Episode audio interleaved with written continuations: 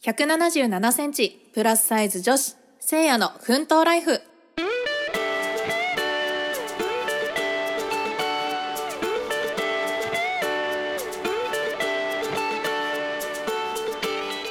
始まりましたせいやの奮闘ライフ。身長177センチプラスサイズ女子のせいやが高身長の悩みや発見をぼやく番組となっております。えー、皆さんお久しぶりです。あれから一週あれからというか、えー、前の放送からですね。1週間経って日曜日となりました。えー、お気づきの方いるかわかんないんですけどこの度ですね音がちょっと変わったんじゃないかなと思うんですけどどうですかね。あのー、このポッドキャスト始めて間もなく20回迎えようとしてるんですけどあのついにですねマイクというものを買いましてですね いや今更かよって話なんですけど、えーと、今までは特にマイク使わずに音声収録をあのパソコンでやってたんですよ。でまあそれなりに綺麗に音入るなと思ってたんですけどまあちょっといろいろあってマイクあった方がいいなと思ったので思い切って、えー、マイクというものを買いました。えー、まさかねあの私の人生の中でマイクとかその周辺の機材を買うっていう経験があるとは思わなかったので、えー、すごいびっくりしてるんですけど、まあ、ただその買ってみて思ったんですけどあの高校時代を思い出したんですよ。でどういうことかっていうと,、えーと、高校時代は私放送部だったので、えーと、マイクに向かって、えーと原稿を読むアナウンス的なこととかあとまあなんかえー、ドラマ？テレビドラマ作ったりとかしてたんですよ短編のね。で、えー、その中でまあそれだけじゃないんですけど朝礼のねあの放送朝礼の放送っていうか、えー、司会とかお昼の放送とかも放送部がやってたのでたまに、えー、人前でこうマイクを持って喋、えー、るなんてこともしてたのでこうマイクに馴染みがあるというか、うん、なんか見覚えがあるなみたいな、えー、懐かしさがあるなって思いながら、えー、手に取ったので高校時代を思い出すっていう、えー、感じに、はい、なりましてですね。まあちょっとマイクを使っての ポッドキャスト投稿今日がね初めてなんで、えー、なんか いろんな音が取れてる気がするな後ろでなんかいつもさ袋がガサガサするとかなんかあのポリポリ書いてる音が聞こえるみたいなことが、えー、あったかもしれないんですけどまあえっとえっと気にしないでください。まあ気になるか 気になるよな。まあとは思うんですけどはいあの音がねちょっとずつ良くなっていくといいかなと思ってますのでこれからも、えー、楽しく聴いていただければと、えー、思います。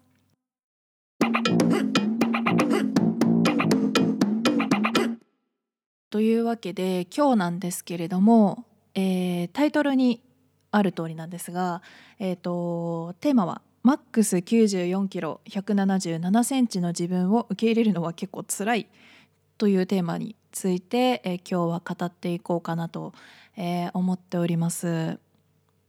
まあ、なんでこのトピックを今日は、えー、お話ししようかなって思ったのかと言いますとあの最近というかまあこれまでね17エピソードくらい、えー、配出配信してきてでまあやっぱりその中で身長に関するあれこれ話してきたんですけどなんかこう総じて結構身長に対する不満が大半を占めてるなと思っていてで不満を吐き出すことがこのポッドキャストの目的ではないんですね。で、えー、吐き出しだけじゃなくってそのななんていうのかなえー、私がそういう悩みを持ってますよっていうのを、えー、共有することでもしかしたら、えー、同じ悩みを持ってる人がいるじゃないかなっていう、まあ、そういう同じ悩みを持ってる人が、まあ、一人でもいたとしたらその人のまあなんか力になれたらいいなっていうちょっと結構大それたこと言っちゃってるかもしれないですけどやっぱりこう自分と同じ考えとか悩みを持ってる人がいるんだなって分かることって、えー、すごく自分にとっては嬉しいことなのかなと個人的には思ってるので、まあ、私もそれで救われてきた部分たくさんあるので、えー、なかなかね私みたいに身長が高くて、えー、体重もあるすごく大柄な女性っていう、えー、立場はあまりいない少数派なのでやっぱりそういう自分をさらけ出すことで、えー、同じ悩みを持ってる人がまあなんか少しでもこう自分の力にしてもらえたら嬉しいなということでこのポッドキャストを実はやっていたんですね。これ 言ってなかったですよねきっと。えー、もうね一番最初のエピソードでも何話したか覚えてないんですよ正直。もうね。もうねちょっと前に話したことすぐ忘れちゃうので私。もうね、まあ、言うことも意見も変わりますから。はい。まあそんなわけでですね、えー、なんか不満を言ってるだけのポッドキャストっていうのはあんまりなんかこう自分の自分的にはねあんまりこう良くないなと思っていて、まあ、ポジティブなことを話したりもしましたけどまあ言ってもちょっと外付けな感じもしちゃうのかなっていう、まあ、外付けっていうのはあのー、何？そのエピソード的に面白みを出すっていう意味でこうよくあるあるあるネタを出して私はこうだったんだよねっていう風なお話をたくさんしてきてるんですけどまあやっぱりなんかこう深いところまでは、えー、掘り下げられなかったっていうところがまああるので、えー、今回は本当にちょっとまあ前だけ、まあ、かあかめっちゃごめんなさい噛んじゃいましたけど えー、っと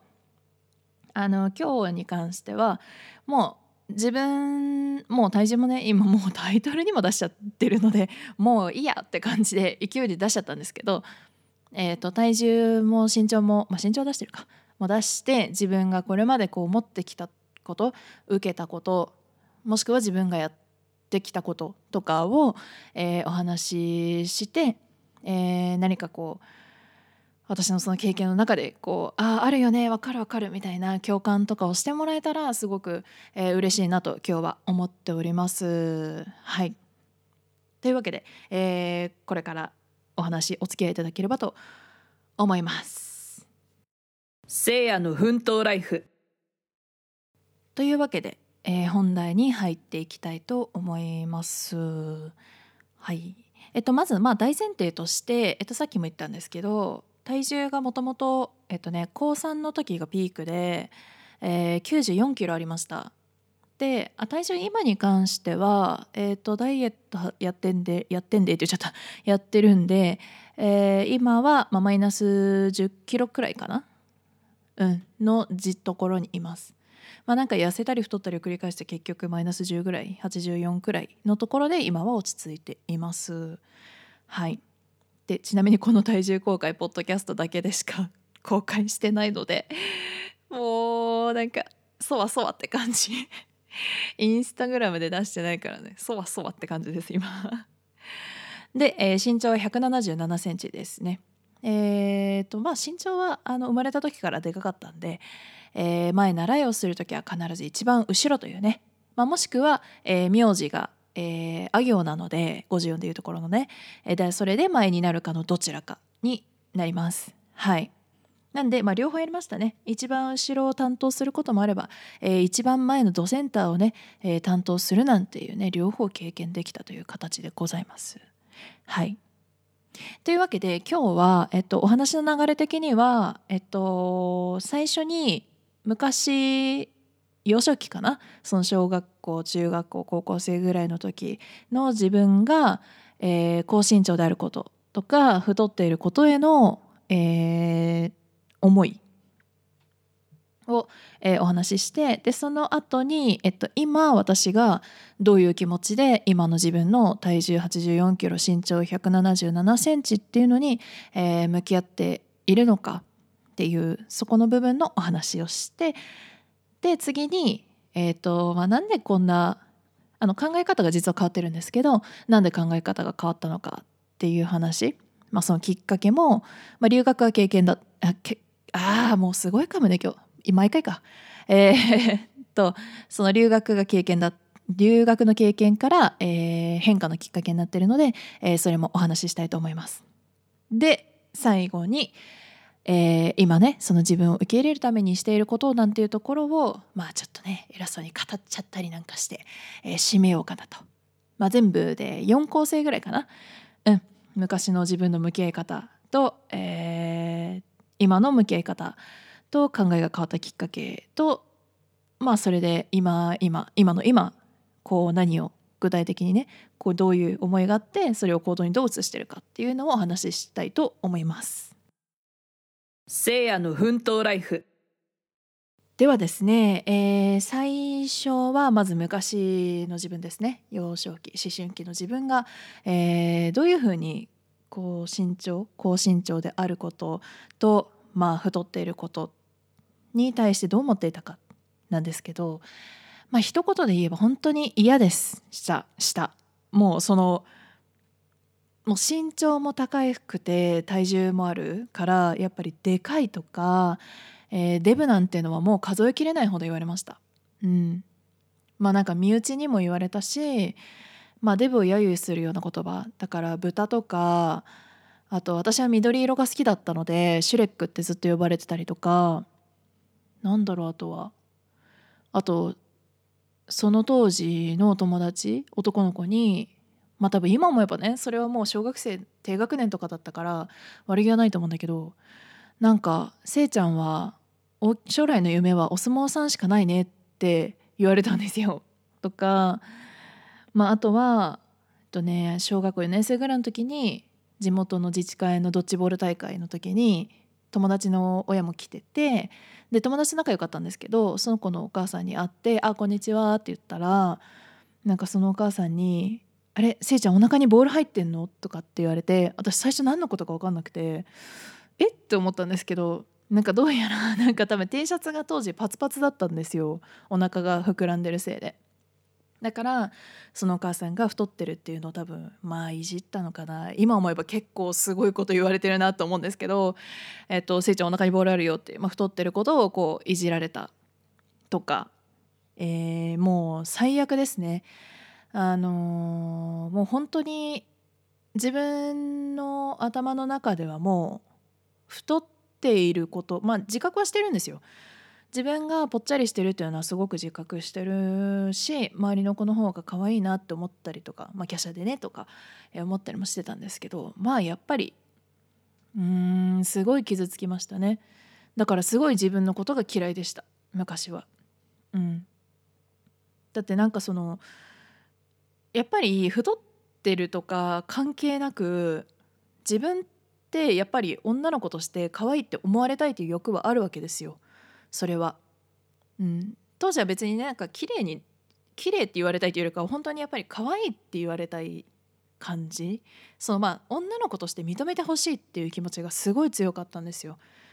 でまあ小学生はそんな感じだったんですけど、まあ、中高はそんなドッジボール大会でうんぬんお母さんになんかボールお腹にあるのとかそういうのはないんですけどまあなんだろううーんなんか人の目線をすごく気にしちゃってたんですよね中高時代は。だし、あのー、まあ、身内でもやっぱり私の体型みんないじるんですよ。なんか食べ過ぎだよとかなんかお菓子あげない方がいいねとかえまだ食べるのとかなんか多分何気ない言葉なんですよ。なんか身内だから言っていいでしょって感じでみんな遠慮なく言うんですよ。まあ親も親にも言われましたよもちろん。うん。あの親にも言われましたけどまあ親ってなんかあの なんだろう別になんだろうなまあ傷つかないわけじゃないけどまあ親の言ってることってまあ確かにそうだなってなんか思っちゃうんですよねなぜか。だからそんなに深い傷とかはないですけどうんでもやっぱり身内からなんかこうやっぱ太ってることとかやっぱ身長が高いこともあったしどんどんでかくなるなみたいな。だからでかいっていう言葉すごい嫌いだったんですよ。まあ、今でこそ自分でね言ってるけどでもやっぱでかいっていう言葉を自分と同じような体型の人には使いたくなくて、まあ、これは私のなんか過剰なあの思いなのかもしれないですけどでもやっぱり私はでかいって言われ続けてでかいっていう言葉が嫌いなんです嫌いになっちゃったんですよ。嬉しくないんですよ。なんか器がでかいとか嬉しいですよ。そういうのは嬉しいけど体型的にでかいって言われるともういじられてる気しかしないんですよ。うん、だから今でも苦手です。うん、デブとでかいという言葉今でも大嫌いなんですけどまあでもやっぱ中高はダイレクトにこう太ってるねとか身長でかいねって言われるっていうよりかは何だろうななんか遠回しにいじってくる感じがすごい辛かったんですね。うん、なんかそれはもう男の子でも女の子でも結構言われてましたね。多分本人たちは気づいてないんですよ。っていうのはあのいじってるだけなので何とも思ってないんですよ。で私は結構きつかったんですよ。あのいじりって分かってるんですよ。それは多分いじめじゃなくてちゃんと愛のあるいじりだと思ってるんですよ。あの普段のね対話の中でちゃんとそれは友達っていう認識をしてるので分かるんですけどでもやっぱり思春期じゃないですか中学高校なんてのは。ねなんかスカート短くしたいとか汗服のねしたいとかちょっとチャラつきたい時期なわけですよ。っていうなんかちょっと生きりたい時期にやっぱり体型のこといじられちゃうとまあ傷つきますよそりゃ。うん。いじられたくないところをたくさんいじられるわけですよ。うん、だしなんかその優しい人とかはそういう言葉その見た目に対すること言っては来ないんですけどなんだろうその周りが私に対して体型のこといじってる時になんかこうどう対応していいかわからないタジタジみたいな、えー、感じを私が見ちゃうのが辛かったですね。そのことじゃ何も悪くないんですよ別に。何もしてないしなんかただそこにいて一緒に喋ってくれてただけなので何も悪くないんですけどでもやっぱりそのなんか体型のこと言ってるのにタジタジってもうそれって完全に私が体型のネガティブなことを、まあ、言われてるって認識があるからタジタジするわけじゃないですか、うん、だからやっぱそれを見てるのが辛かったですね。なんか申し訳ない気持ちにすごくなりましたその時は。うん。だからもう本当にそういうことが積み重なって積み重なってなんかもう体型のこと言われすぎて。うん。まあどちらかというと太ってるっていう方多分言われてたのが傷ついてた。しもう自分に自信がなかったです。もうゼロ。むしろマイナス。っていう感じ。なんか身長伸びてるけどなんかいいよねって言われたところで、えー、バカにされてるとしか思えない。っていう。なんかあ身長そんなにあるんだ。なんか女子としてそんなにあるのってモテないよね。みたいなことを言われてるんじゃないかなっていうふうに思っちゃうわけですよ。うん、でまあやっぱり自分のプライドってものがもうなくなりましたよねズタズタにされすぎて。うん、多分私が勝手に自分で崩してる部分もあるんですよそれは。あのあ私なんて私なんてってなるんですよだから褒められてもなんかいやいやいやいや本当にそんなことないよみたいななんかああいうのってあの何体裁として言うというかあの謙遜として言うのかもしれないですけどそうじゃなくて本当に思ってないからいやいやいやそんなことないよって言ってるんですよ私は。でもそういう人多分多いと思うんですよ。なんか謙遜するのは何だろうなその当時だとのイメージだと私のね当時の私のイメージだとやっぱりその綺麗な子可愛いな子なんか自分のことをちゃんとそういうふうにプラスで認識できてる子がえそんなことないよって思ってるのに言うみたいなイメージだったんですよ。うん、だから余計になんかこう いやいやそんなこと思ってねえだろみたいな。なんか何も持ち上げて何も出てこねえぞみたいな 感じでもうひねくれてたわけですよね今思えばね。すごいひねくれてた。うんさあそんな、えー、思春期を過ごしてですね。えー まあ天気はやってくるんですけど、まあ、それが留学だったんですよね。はい。まあ、ただちょっとその転機になったお話をする前にえっ、ー、と今えー、どういうふうに自分の身長とか体重に向き合ってるかっていうところをお話ししていきたいと思います。はい、あのですねあの結論から言うとうん完全に自分を認められたわけではないです。うん。まあなんか身長がなんか高すぎるなって思う時もあるし体重重すぎるなって思うこともあります。うん。だけどあんまり出さないその思いをかな？なんか出しちゃうとそういうふうに自分が思ってる思ってるって強い信念みたいな感じになっちゃうかなと思ってあんまり言わないんですけどまあ気持ち的には残ってますよという状況です。はいただまあまだそうやって思ってるにしてもプラスな部分ポジティブな考え方も実は強くって、えーと、身長に対してはもうなんか最高って思ってます。なんか私みたいな身長177センチとかあの80センチ台とか90センチ台の方もたくさんいると思うんですよ。なんですけどなんかやっぱりうんなんかその身長になれたのって本当に恵まれてるなって思っていてなんか私だからその身長を与えられたんだろうなって思うようになったんですよ。多分私じゃなきゃ抱えられない身長なんですよ。うん、なんか他の人には持てないものを自分が持てるって思われたから持たせてもらったものだと思ってます。もう一つの才能だと思ってます身長は。うん。なんか伸ばしたいから、えー、医療とかで伸ばそうとかって言っても別にそういう手術があるわけではないと思うので、まあ、もちろんあの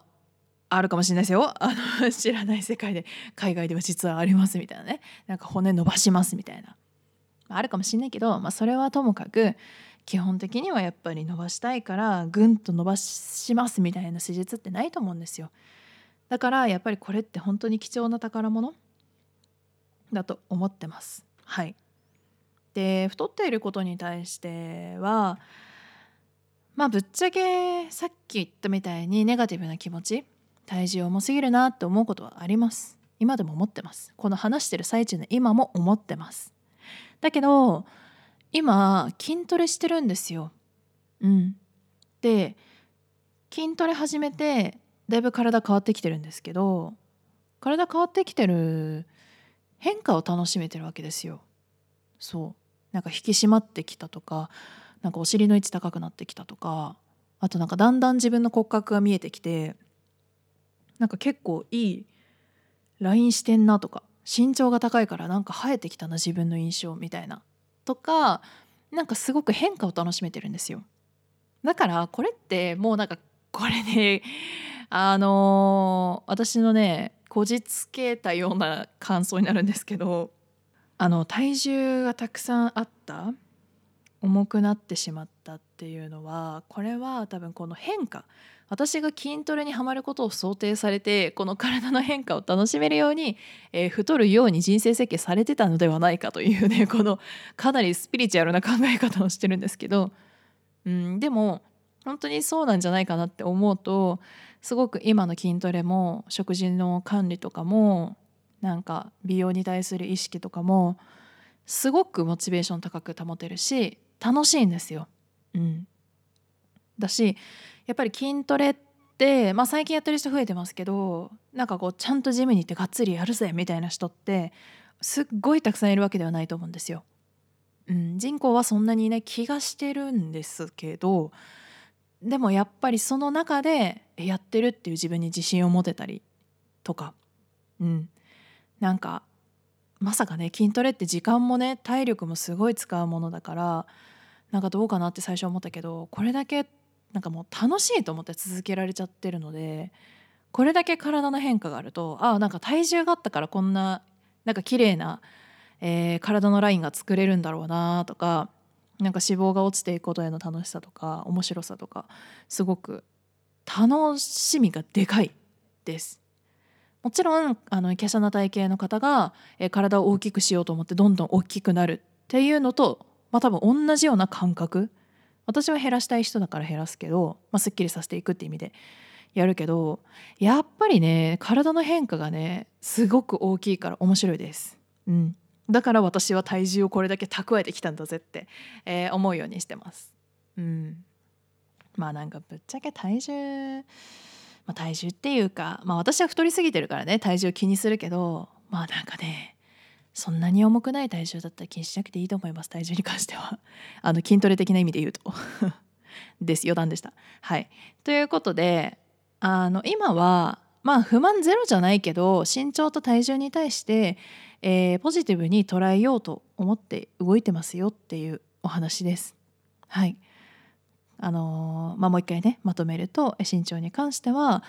えー、私だから身長この高身長をもらえた177センチっていう才能を与えてもらえたんだっていうのと体重に関しては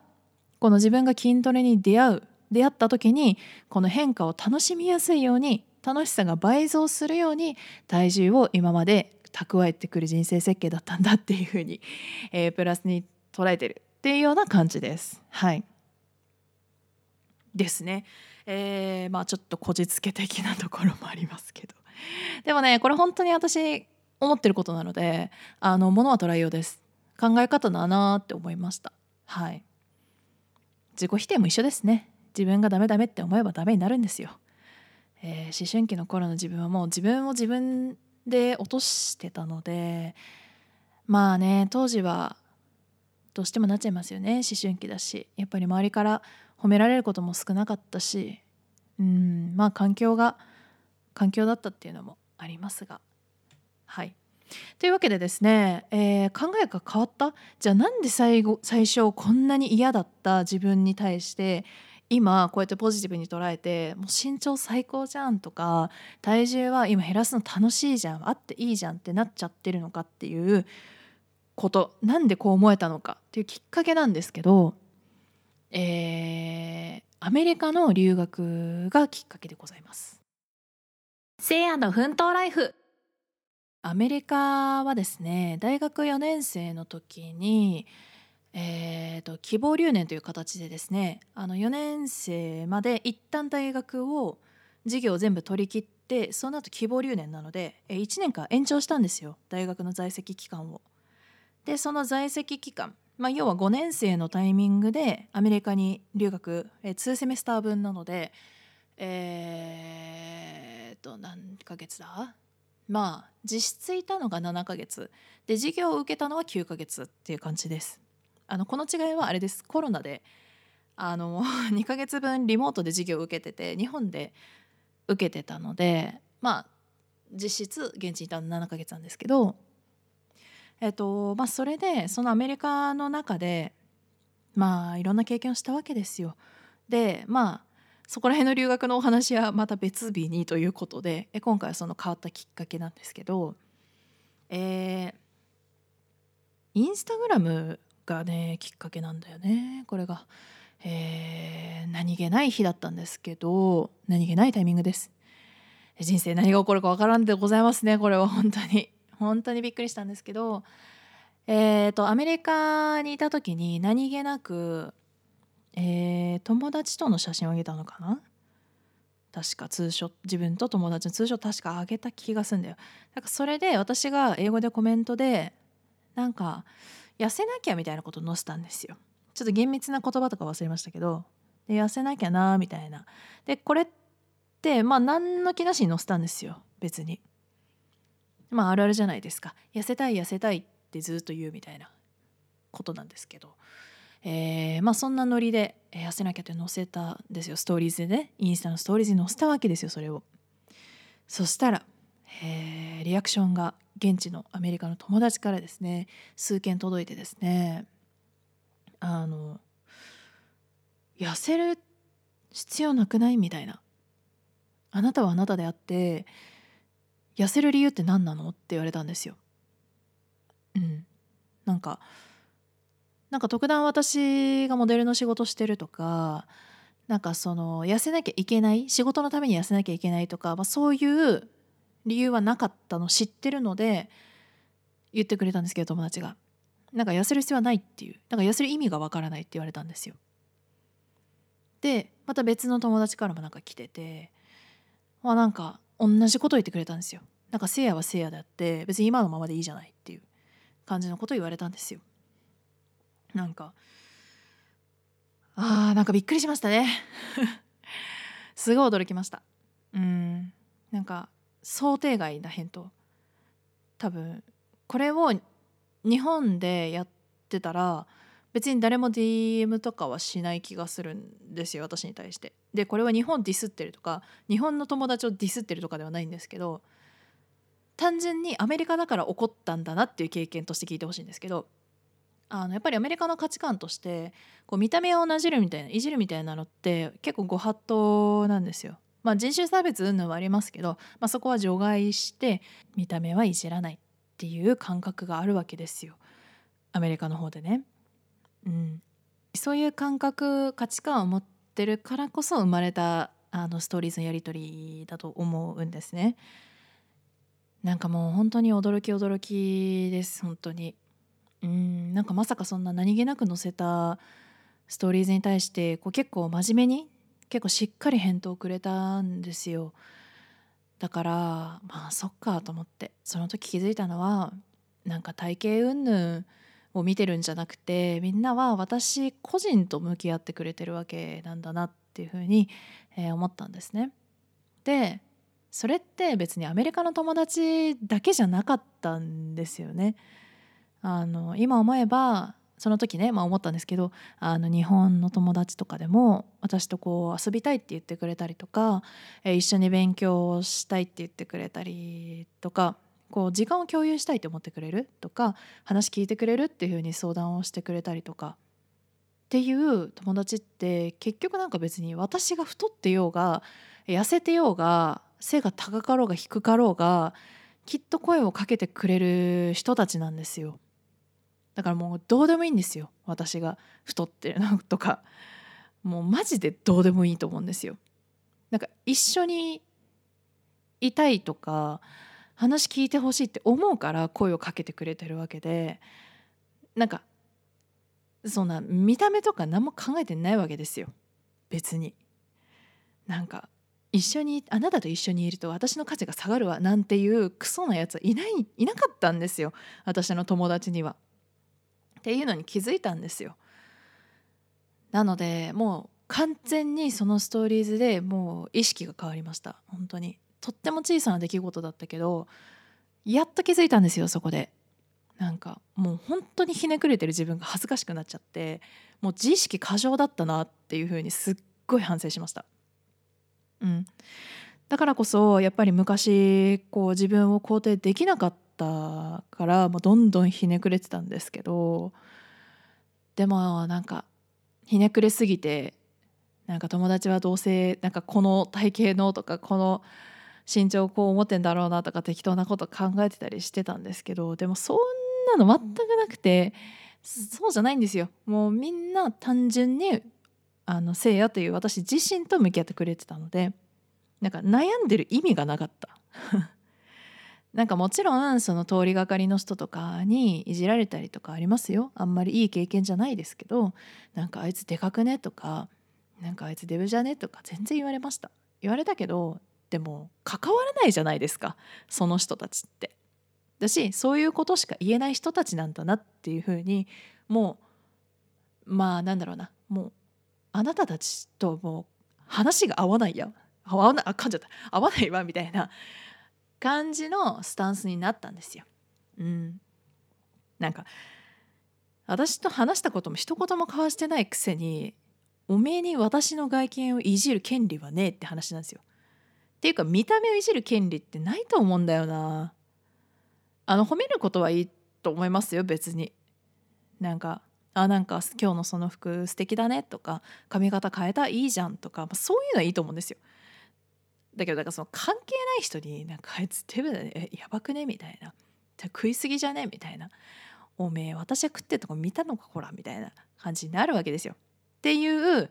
考えがポツポツと私の中に増えていきました。うん、っていうのも積み重なった結果何年も何年もかけてえー、ポジティブを重ねていった結果あとは周りの恵まれてるか環境ねこの恵まれてる環境にすごくもうちゃんと感謝して、えー、過ごしてきたところ先ほど話しした、えー、自分をちょっとずつ肯定できるような価値観にシフトチェンジできてるんですねだんだんと。うんまあ、なので、まあ、ちょっと話それちゃいますけどやっぱり今でもですけど本当にあの友達にはすごく感謝しています。あの長年ね長い付き合いになってる友達もいっぱいいるんですよ。うん、なんか当時はこう何気なく毎日会って「おはよう」って言って一緒に授業を受けて、まあ、別にすっごい関わるわけでもない子もいるしなんか部活が一緒だった子とかあとは何だろうイベントを一緒にやる委員会が一緒とか,、まあ、なんかそういうなんとなくの関係だったのにもかかわらず大人になっても一緒にこう遊んでくれる友達とかもいっぱいいるわけですよ。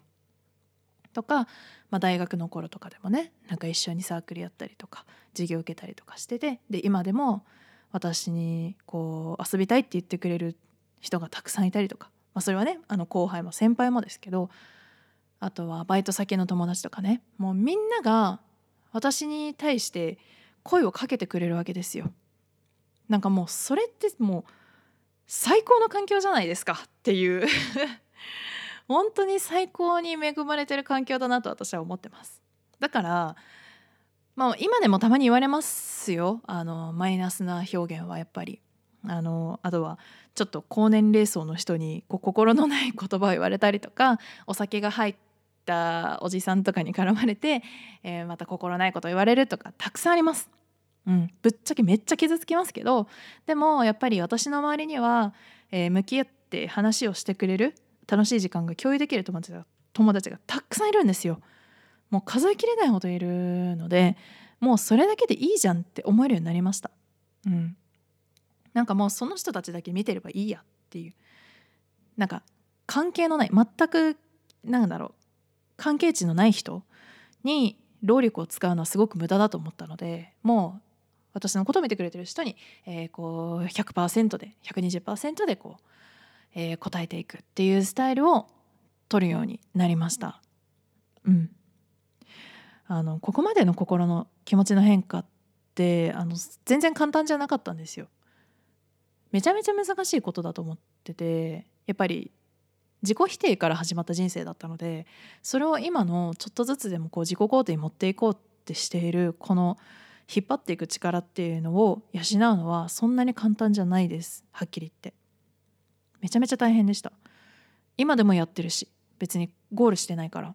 うん。なんか完全ポジティブっていう人は、まあ、なかなかいないと思うんですよ。どこかでやっぱりこう大丈夫かな不安に思ったりとかあ辛いなと思うこととか多分たくさんあるんですよ。だから、まあ、私もそのうちの一人ですだからまあ、なんだけど、まあ、そういうのがあるからやっぱりこうね今の環境に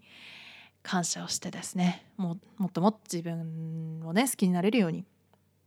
ちゃんと肯定の方に引っ張っていけるように、えー、これからも向き合っていきたいなと思っております。はい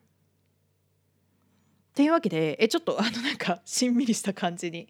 えー、なりましたが、えー、最後なんですけど今じゃあその価値観が変わって、えー、ちょっと始めた活動とかもあるのでそこのお話をして今日は終わりにしたいと思います。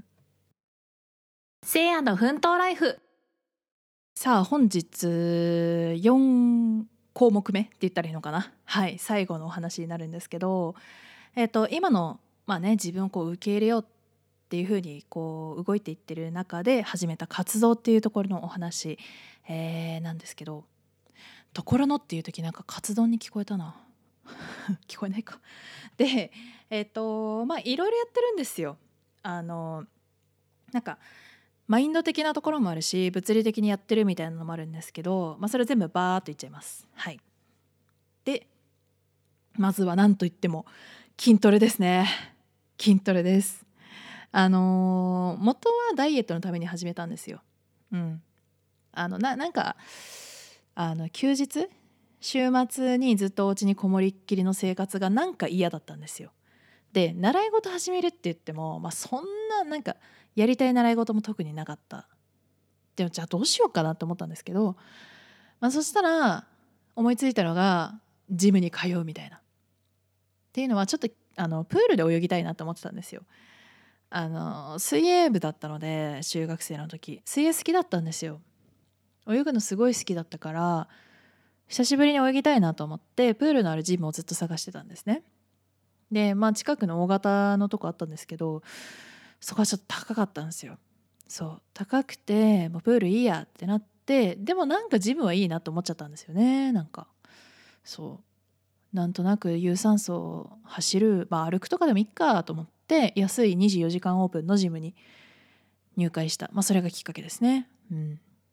もともとお家での筋トレとか YouTube 見ながらやってたんですけど、まあ、ちょっと物足りなかったんで、えー、ジムを始めたっていうのもあります。はい、で気づいたらもう7ヶ月ぐらいですか？もうちょっとで8ヶ月ぐらい経ちます。早いっすね。早い。もう本当に早い日が経つのが。だし、まあ、これでねやっぱり何気なく始めた筋トレだったんですけどなんか始めたことで自分が変わっていってるんですよなんかこういう自分になるためにどうしたらいいかを考えてそれを継続するっていうのができてるので継続してる自分を褒めたいっていう気持ちです。うん、継続してる自分すごいっていう自己肯定に変わってるんですよ最近。今まで何やるにしてもあの大体手出すとあのある程度できるできちゃうんですよ。だから中途半端なんです全部。あの人並み以上にできるわけじゃなくてあの大抵の平均ラインのとこまではなんとなくでできちゃうんですね。でできちゃって飽きちゃうんですよ。だから何も続かなかったんです私は。あの俗に言う器用貧乏みたいなことです。でこれは自慢に聞こえるのかもしれないですけど全然自慢じゃなくて何にも続かないので何にも取り柄がないんですよ。これっていうのがないんです。だからずっと苦しんでたんですけど初めてこの筋トレっていうのが自分の中で継続できてるものなんですよ。だからこそやっぱりまだ続けたいっていうのもありますね。うん、そうやって自分の発見ができたので筋トレは続けております。はい、で次が、えっと、マインドの部分を3つご紹介するんですけどまず1個目があのさっきも言ったんですけど自分を好きでいてくれる人といるっていうことです。うん、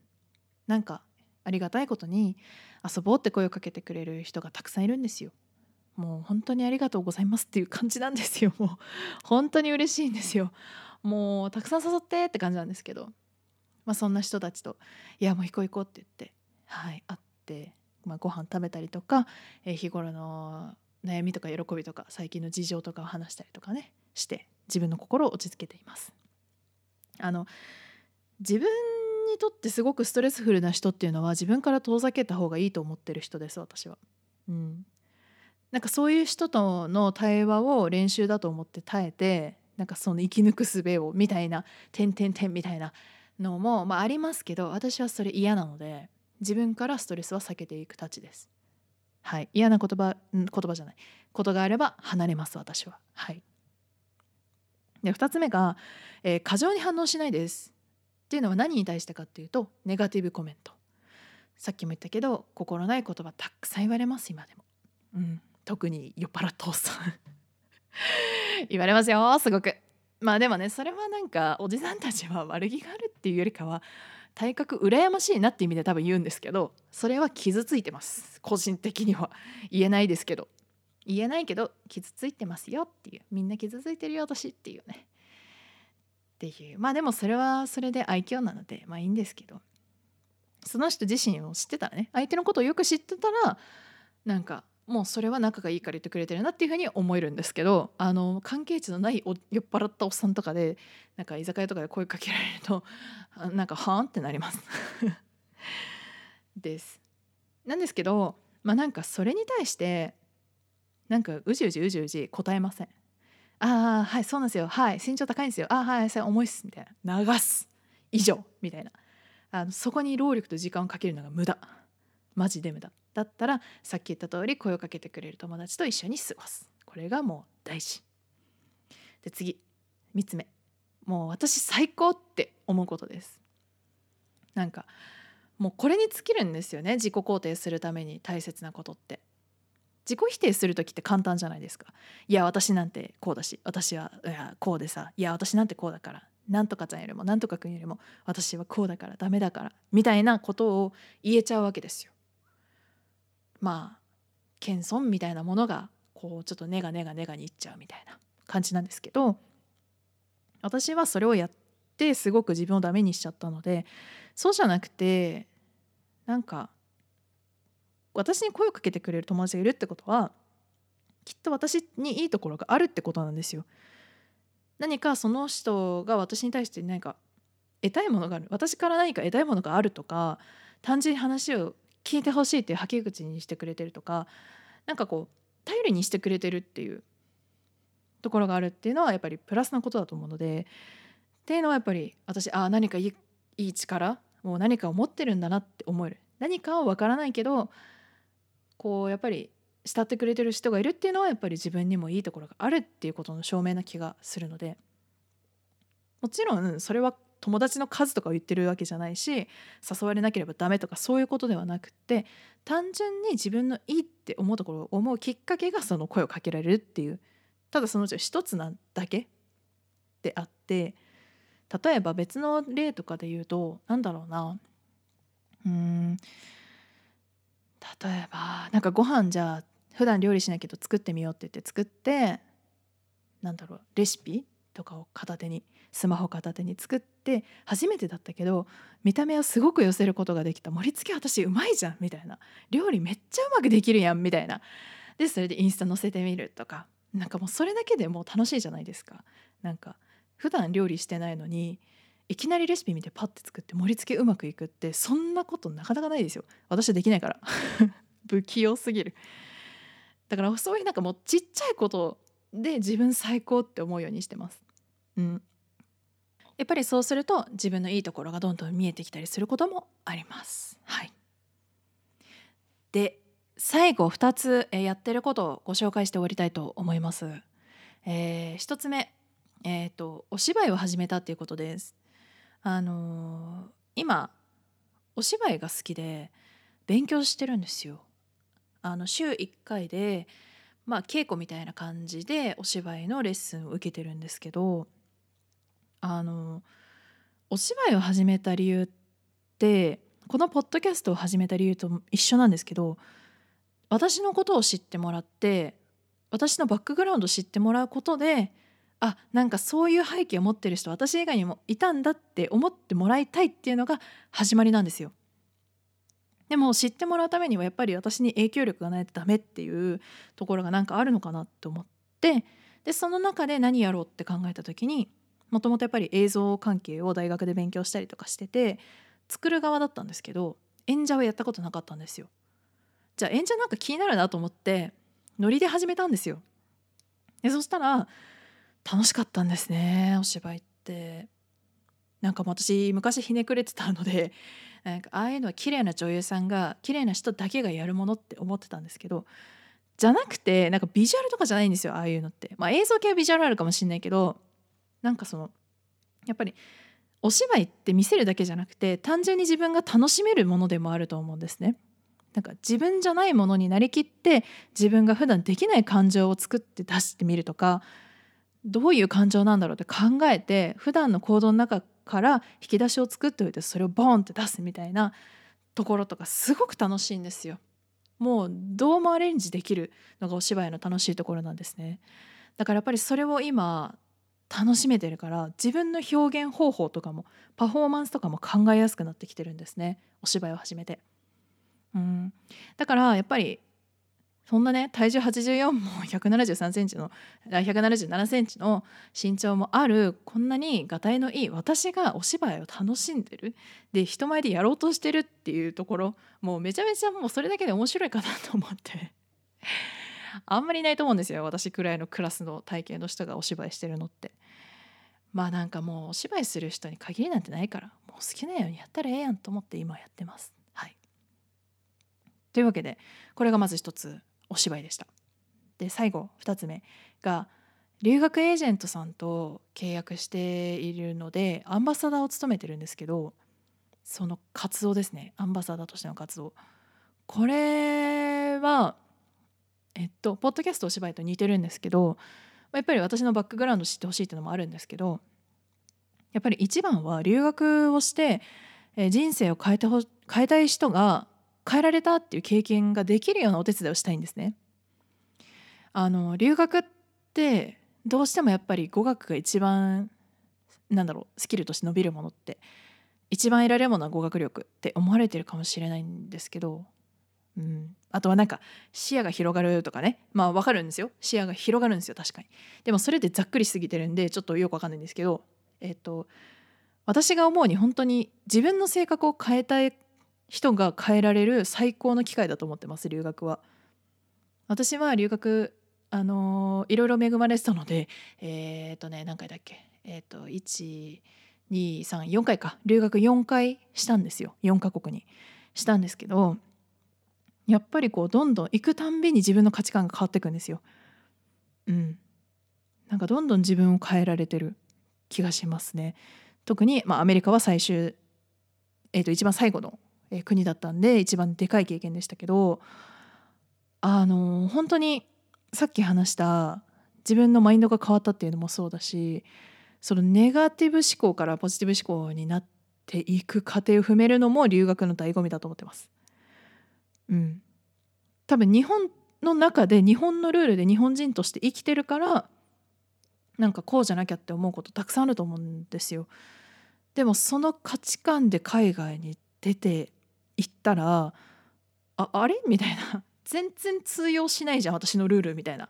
ことになるんです。まあこれが視野が広がるってことなのかもしれないですけどなんか人それぞれなんですよねここのやっぱりああれ違うって思う部分みんな違うんですよ。私は体型とか見た目だったんですけどみんな多分いろんな価値観を得て帰ってくるんです留学って。うん、だからなんかやっぱり行きたいって思っても行けない人たくさんいると思うんですよ。それは金銭的にとか自分の今の状況的にとかたくさんいろんないけない理由があると思うんです。あとマインドとかもね。どうしてもなんか勇気が出なくてとかあると思います。でもやっぱそういう人にちゃんと向き合いたいんです私は。向き合ってなんか留学ってただお金がかかって遊べるとかそういうものなんじゃなくって単純にもう自己成長ができる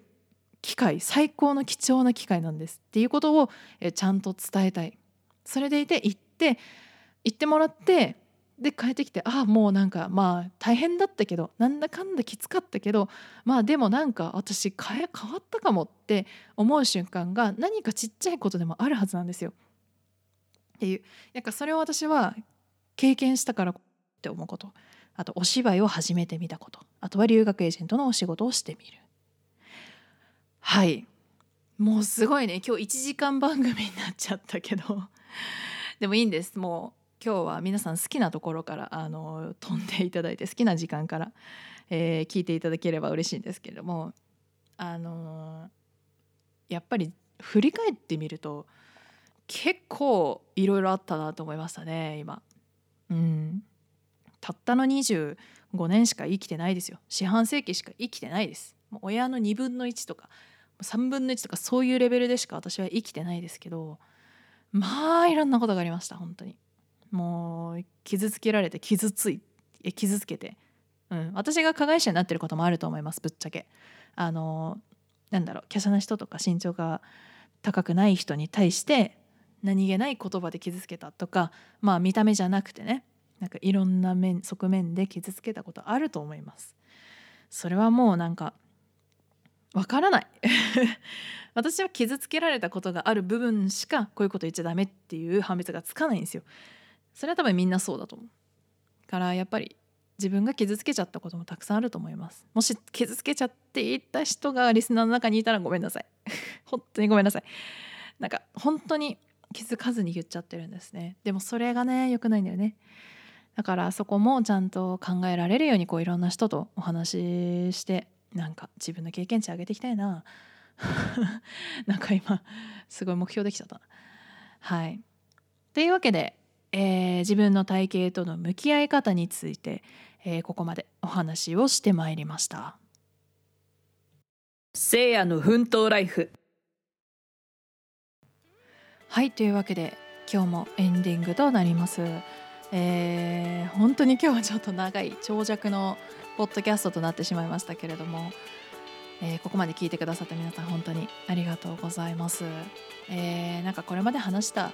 こととかでね、まあ、なんかそれは違うんじゃないって思うこともきっとあるだろうしいや確かにって思うこともあると思うんですけど、まあ、それはちょっとあの皆様の方で、えー、こういろいろこう揉んでいただいてなんかこうこうこうだなって思うことがあれば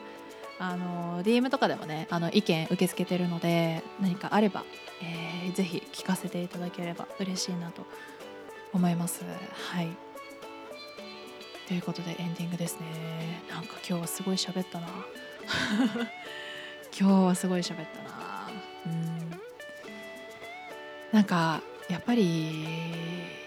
ねなんか自分こうなりたいっていう理想の自分と現実の自分ってやっぱりかけ離れてることが多いと思うので、えー、やっぱり理想に近づくためにどうするかもがくことをかなり大変だと思いますけど私はめっちゃ今もがいてますけど。けど、まあ、あくまで周りからこう言われたからっていうよりかはあの自分がこういう風になりたい、まあ、ミランダ・カーになりたいなんていう、えー目標を持っているので、えー引き続き筋トレ頑張るとかね。あとはミランダ・カーってポジティブ思考な人でもありますから、まあ、やっぱり自信が持てる自分になれるようにね心の筋トレもしていきたいなと、えー思っております。はい。ということですね、えっ、と次回からなんですけど高身長トピックが今までずっとそうだったんですけどこれからはもうちょっとなんかこうなんだろうな社会性のあるものって言ったらいいの？ちょっとなんか難しくなっちゃったけど なんだろう、まあ、もちろん筋トレもそうだけどなんだろうなそういうマインドの部分とかあのーなんかこう私が経験してきた上でこの何か、まあ、一つ記事を取り上げるとかなんか統計取り上げるとかしながら、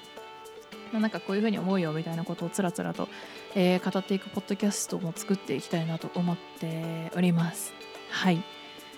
というわけで、えー今回はこれにて終わりになります。長かったですね。すいません。皆さん1時間も聞いていただいて本当に嬉しい限りでございますが、えーインスタグラム私やっております、えーアルファベットでですね OKADA アンダーバー SEIA 岡田アンダーバーセイアで検索してみてください、えー最近はねそのさっき言った、えー筋トレと、えーおはお花お花言ってないね今日。言ってないね。あの花好きなんですね。唐突な宣言。あの花好きなんですよ。でお花をめでてるのでお花の写真自慢げに載せてます。私の可愛いお花たちを見てください。とかあとあのお芝居をやってるので、まあ、もし露出することが何かあれば情報は載せていきたいなと思ってますのであのちょこちょこ更新してますのでぜひ見ていただけると嬉しいでございます。はい。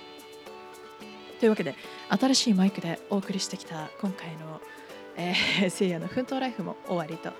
なります。はい。というわけでねちょっとジメジメした日が続きそうなする今日この頃ですが皆様、えーちゃんとドライを使ってですねエアコンのドライを使って、えー浴室乾燥も使って生乾き臭がしない、えーお部屋を保ちながら、えーまた来週の日曜日にお会いできればと思っております。はい余計なお世話だって。そうですね。それはそう。はいというわけで今日もお聞きいただいてありがとうございました。また来週皆さんにお会いできることを楽しみにしております。それでは。来週また2回目だねこれ。まあまあ毎週やってるね。ごめんなさい。はい。来週もまたお会いしましょう。お相手はせいやでした。バイバーイ。